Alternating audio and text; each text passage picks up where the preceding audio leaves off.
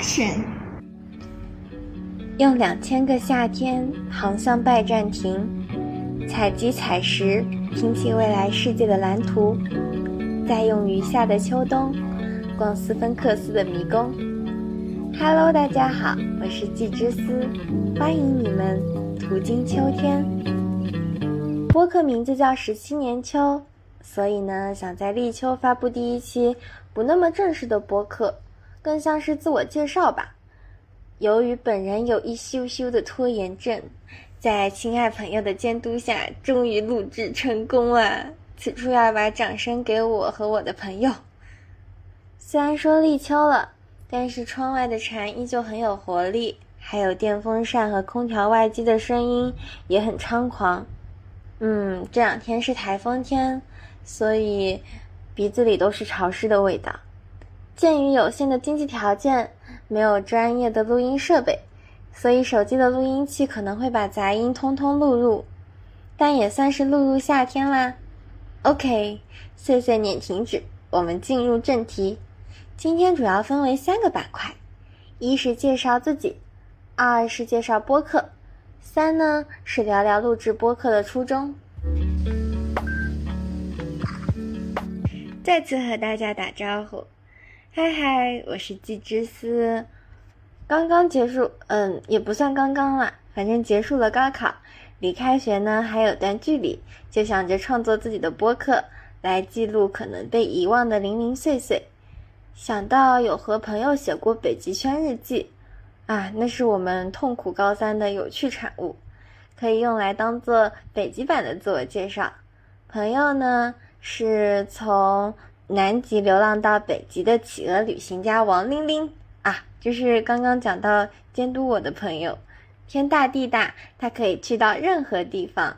我呢是北极圈响当当的面部表演艺术家，艺术熊，嘿嘿，微笑时会露出标准的八颗白牙，会任意单挑眉，会亮晶晶的 wink，嗯，看似是没头没脑的快乐小熊，实际是。没头没脑的快乐小熊，嘿嘿嘿嘿嘿。我们的攀登北极之间的故事不会中断，可能哪一天就闪现在播客里也说不定呢。好啦，自我介绍到此结束。开玩笑啦，我是季之思，没有什么头衔，但有一堆胡思乱想和超多笑声的十八岁女生，梦想是膝下有棵桂花树。我是日常记录者。会不定期掉落和朋友们的聊天聊地，会出现超级响亮的笑声，嗯，希望给大家传递一些快乐。当然呢，也会有湿漉漉的雨天。最好的设想是我们能共同撑一把伞，但如果没有，共同淋一场雨也算是缘分。我是闪光捕获者，爱看台风前的云，爱看雨从屋檐落下。想要穿着雨靴去踩水坑，不爱运动，但是会定三点五十的闹钟，命名为看日出。爱看石板上的星形裂纹，会加入猫猫狗狗一起伸懒腰。热爱我看到的世界，希望去游荡未知的版图。我是文字探索者，有被朋友和老师夸过文字有灵气诶，但我觉得。有点，但不多，尤其是在高中三年，根本没有看什么书，所以脑袋就是非常的空空荡荡。趁现在有时间，在读张爱玲、看木心、重温三毛，希望我的脑袋快快充盈起来，能够输出一些什么，然后继续去看月亮下的不同人间。我还是奇怪测试的爱好者。不知道大家会不会看到那种小测试就挪不开脚？反正我是曾经做过一个问题，他说：“你的意义是什么？”季之思的意义是心跳、虚无和很高兴认识你。关于十七年秋，为什么起这个名字呢？其实一开始是和朋友小 Q。打算共同录制的，所以这个名字里包含了我们俩名字的谐音。然后我本人又非常非常的喜欢秋天，秋天里有我喜欢的所有要素，诶，有烤红薯，有糖炒栗子，有毛衣，有桂花。但后来想想，是不是因为我认为喜欢秋天，所以才把这些要素赋予了意义？就像十七，它不过是一个普通的数字而已，但因为我想要给它赋予意义，所以它就有了不一样。它比十六多一点，比十八少一点。这听起来像一句废话，但想表达的是，它比十六，比年少。多一份勇气，比十八，比成人多了一些可能。我在把播客上传到各个平台，会发现他们热衷于给你贴上标签，会说你是音乐故事，你是搞笑段子，你是时尚潮流，你是社会文化。我像闯入了迷宫，晕头转向。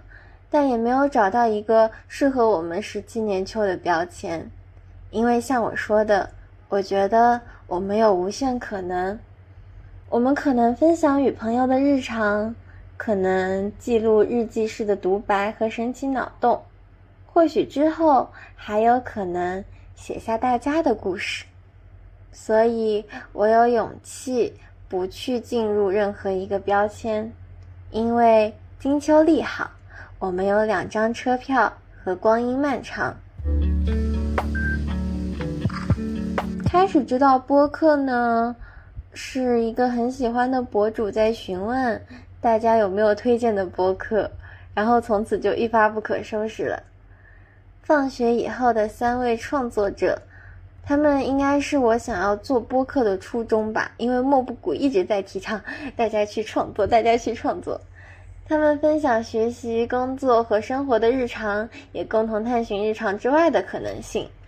就像刚刚听了一期，他们会说，自由不仅是冲破地狱的藩篱、金钱的束缚，更重要的是心境的扩大。每一期都有学到很多，有在努力成为终身学习者，并且 run and rebel。贤者时间，小张和智智，我爱你们。嗯，声音都夹起来了呢。我爱听不一样的开头，爱听公园的各种声音，爱听深夜有感。总之，很爱两个普通人观察其他普通人的播客。想要赖在两室一厅的沙发上，三内和陈一日聊天，真的很像我的两个朋友就坐在我旁边。好多时候会在屏幕外面疯狂点头，然后嘴角不自觉上扬，而且要小心哦。进入他们的美丽图片后，你就会出不来啦。以及嘎嘎，看到他一万次，就会一万零一次感叹：怎么会有这么活力满满的女生啊？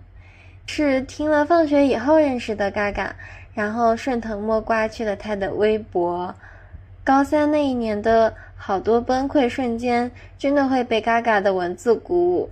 嘎嘎的文字和他一样，就是具有超强的能量，所以会感觉嘎嘎很像灯塔，或者说军旗一样的存在。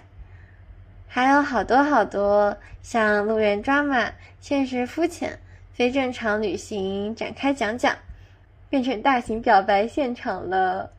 嗯，会幻想能不能有朝一日和大家合作呀，或者或者让我跟你们聊两句也是很好的。